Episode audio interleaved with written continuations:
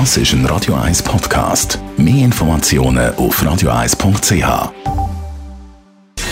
Gesundheit und Wissenschaft auf Radio 1. Unterstützt vom Kopfwehzentrum Irlande Zürich. www.kopfwww.ch ein internationales Forscherteam hat in Grönland eine grossartige Entdeckung gemacht. Es hat die älteste DNA der Welt gefunden. Mit dieser DNA sind wichtige Analysen möglich im Zusammenhang mit dem Klimawandel. Es ist ja so, mit Grönland verbindet die meisten von uns Schnee, Eis und kalte Temperaturen. Ist ja so, aber Grönland ist nicht immer so gewesen. Vor zwei Millionen Jahren, doch ein Zeit her, ist das Land eine grüne Oase gewesen, 10 bis 17 Grad wärmer als heute.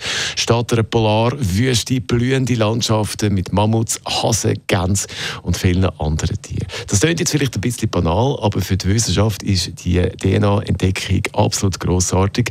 Ein Team von insgesamt 40 internationalen Wissenschaftlerinnen und Wissenschaftlern haben in den tiefen Sedimentschichten die winzigen DNA-Schnipsel von Tieren und Pflanzen aus dieser Zeit entdeckt. Das Erbgut hat man gefunden in einem gefrorenen Mammutknochen, wo durch den Permafrost äh, ist das Ganze alles noch sehr gut konserviert gewesen. Die zwei Millionen alte DNA ist bis jetzt die älteste bzw. älteste Erbgut von der Welt, das man da entdeckt hat. Ein bisschen weniger alt sind sie da. Eagles, jetzt Take Me to the Limit. Das ist ein Radio 1 Podcast. Mehr Informationen auf radio1.ch.